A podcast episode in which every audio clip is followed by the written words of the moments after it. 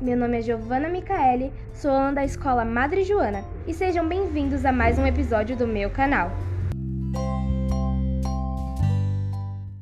Como sabemos, estamos passando por um momento muito difícil de pandemia. Todos nós estamos tentando lidar com isso. Mas hoje vamos focar nos funcionários da saúde, que tiveram suas rotinas completamente alteradas com a chegada do Covid-19 ao Brasil.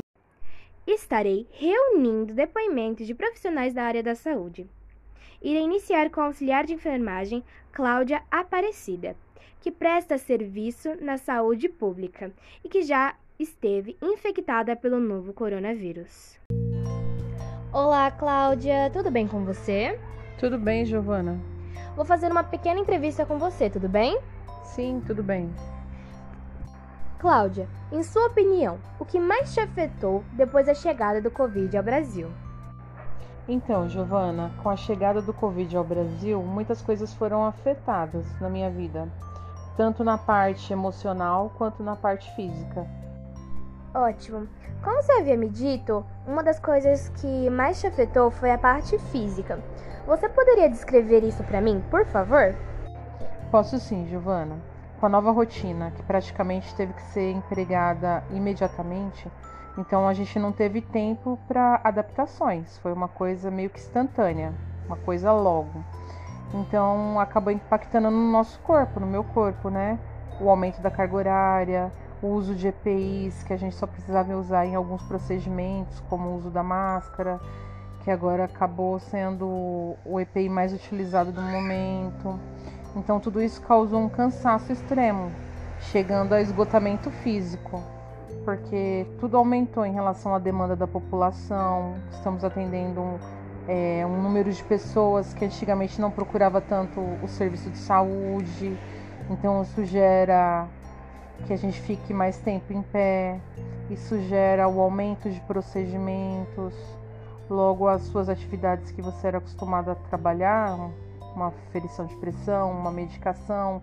Isso triplicou em relação aos procedimentos realizados na unidade. Então, isso gera um cansaço, tanto físico, principalmente, quanto mental. Então, Cláudia, como eu havia dito no começo, você já esteve infectada pelo novo vírus, certo? Conte para nós como foi passar por isso. Como seu corpo lidou com isso?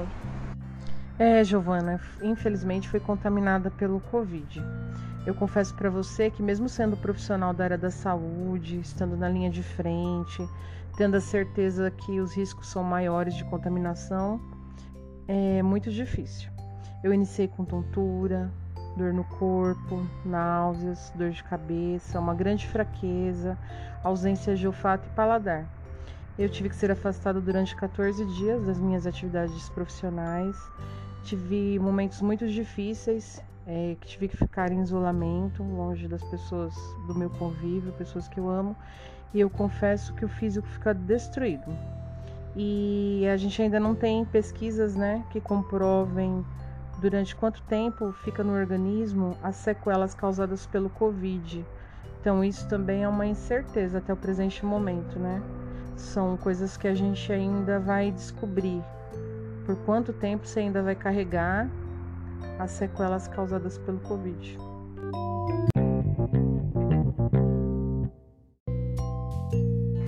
Agora vamos ouvir o depoimento do diretor da Vigilância Sanitária de Ferraz de Vasconcelos, Reinaldo Viana.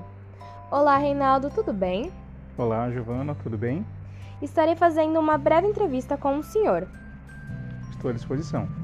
Nos conte quais foram as tecnologias aplicadas usadas nas inspeções sanitárias. Sabe, Giovana, nós usamos uma tecnologia bem interessante. Nós pegamos alguns dados da vigilância epidemiológica e nós, desses dados a gente sabia aonde era o bairro que estava mais contaminado. E com isso a gente tinha uma ação mais efetiva no lugar.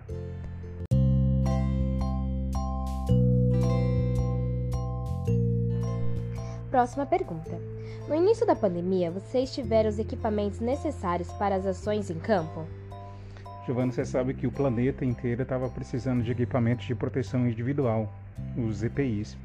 Então a gente encontrou algumas dificuldades para nós também usarmos esses EPIs, porque tinha máscara apropriada, até mesmo porque nós tínhamos que fazer algumas inspeções nos lugares que tinha bastante pessoas positivadas. Então, no começo, Giovana, foi muito difícil.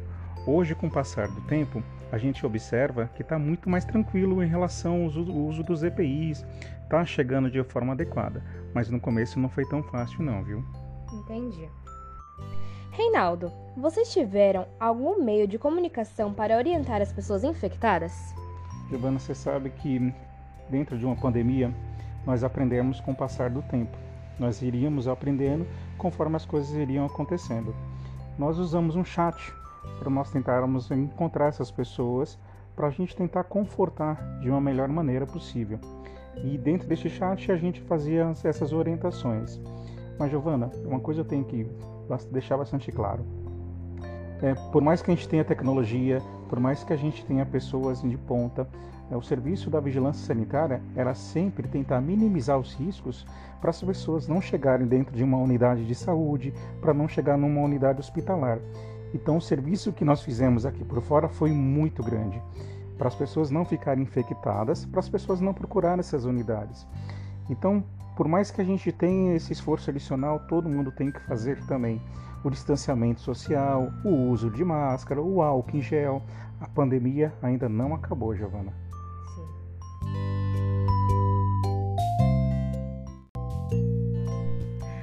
Intenção com esse podcast foi mostrar o quão está sendo difícil para todos os funcionários da saúde. Foi mostrar que eles estão saindo todos os dias de suas casas sabendo dos riscos. E essas pessoas que vocês acabaram de ouvir são meus pais. Obrigada por ouvir até o final, espero que tenham gostado e até o próximo.